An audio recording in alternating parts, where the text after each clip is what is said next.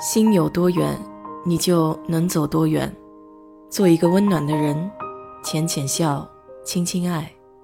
我是 DJ 水色淡子，在这里给你分享美国的文化生活。在美国，拿绿卡一直是很令人头疼的问题。有人笑称，就是用青春换一张良民证，值不值得，就看是不是符合你自己的想法了。留学生在出国的时候用的是 F1 学生签证，如果配偶或者子女随行来美国陪读，那么就是 F2 签证。但是如果是子女申请了 F1 学生签证到美国上大学，家长是不能够申请 F2 陪读签证的，因为家长的身份既非配偶又非子女，不能依附 F1 主申请人申请 F2。但是家长可以申请 B 一或者 B 二的旅游签证来探望，最长的时限是六个月。这两类非移民签证是不能在美国合法工作的。从留学生 F 一到绿卡中间最关键的一环就是 H-1B 的工作签证。在美国，大学毕业以后可以有一年的实习期，这个期间简称为 OPT。申请 OPT 拿到移民局发放的 EAD。算是雇佣许可证才可以全职上班。这段时间你有工作许可，可以为任何公司服务，但是唯一的要求，工作必须跟专业有关。OPT 期间基本不受限制，可以在美国停留。如果国际学生在毕业后的六十天内仍然没有申请到 OPT，那么就必须离开美国。OPT 是学生身份到工作身份的过渡阶段。也就是说，国际学生可以得到一定时间的缓冲期，合法留在美国找工作、积累工作经验。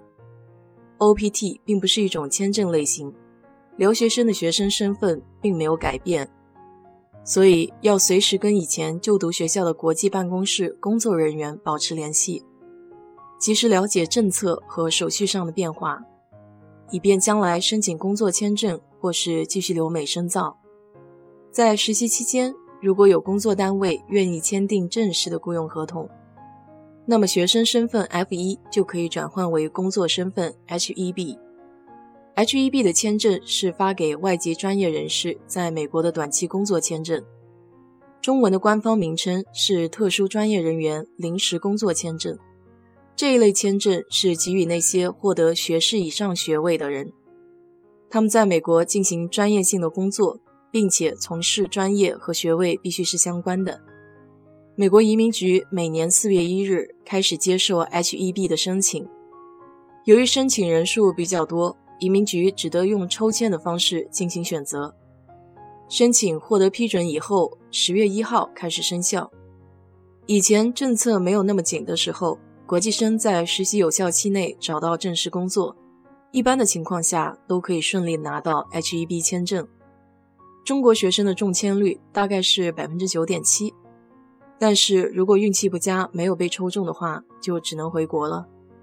在现任总统上台以来，一直缩紧了工作签证的政策，不仅提出了买美国货、雇美国人的政策，而且移民局要求工作签证申请者补交说明文件的情况越来越普遍。到去年第四季，有百分之六十八点九的申请人都被要求补交文件。被拒签者多达百分之二十二点四，比第三季多了六点五个百分点，增幅高达百分之四十一。即使第一关足够幸运抽中了工作签证，但是之后的道路也并不平坦。首先，H-1B 的最长持有年限只有六年，如果在此期间换公司，必须保证岗位和专业的对口，否则有可能被拒签。因此，一般情况下，持有 H-1B 工作签证的雇员怕麻烦，都不敢轻易的换工作，以免丢掉好不容易得来的签证。于是，有些公司就会利用这一点压榨国际学生，工资待遇没有那么好，还有可能因此遇到不公正的情况，晋升的机会也相对比较少。在加州，还有不少皮包公司专门帮人申请工作签证。有很多印度人就靠此得以留在美国。在找工作的时候，用人单位会问你需不需要 sponsor，也就是挂靠身份。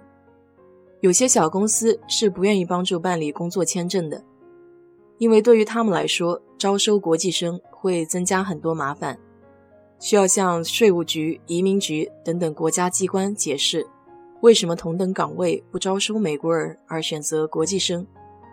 而像斯伦贝谢这类公司，虽然可以挂靠身份，但是一般情况下是不帮办理绿卡的，所以这类公司的流动性就比较大。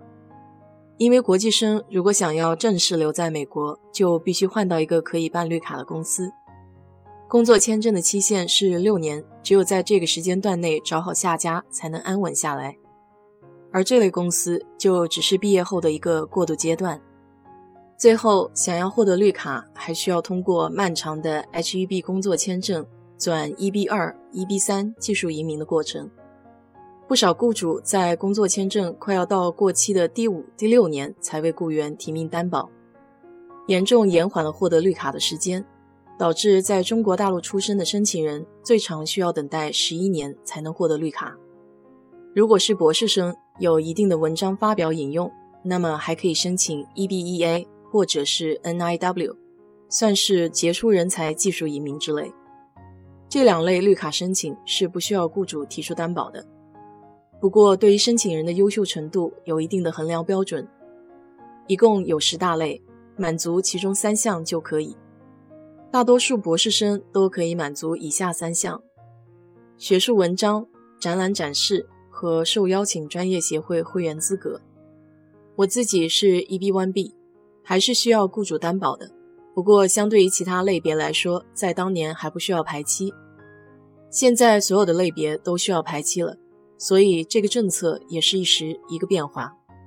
绿卡这件事呢是这样的，没有的时候你觉得束手束脚，有了之后好像也没有什么大的变化，无非就是从国内回来的时候少些被拒的风险。还记得以前是 H-1B 工作签证的时候，从国内回来，在休斯顿的小屋子待了将近两三个小时，也不给用手机，也忘记带书，就这样干坐着。前台几个美国人不停地翻阅文件，好像很忙的样子，没有人有空搭理你。当时觉得好郁闷，还看到一对像是中东的一男一女，被盘问的可仔细了。昨天你去干嘛了？女生的妈妈叫什么？等等，不知道是不是在查假结婚。很多人为了留在美国，也采用这种比较极端的手法，听说费用还挺高。这里就不一一提所有签证、绿卡申请中繁琐的准备工作了，还有各项背景调查、体检等等。其实能在国内也蛮好的，至少是自己的地盘，也不用这些个麻烦。我以前有个师兄，一直待在学校，为了等那张绿卡，终于等到了，然后他就回国了。我问他费那么大劲干嘛？他说就是能给自己多个选择。所以这条路到底值不值得，还是完全看你自己的想法了。好了，今天就给你聊到这里。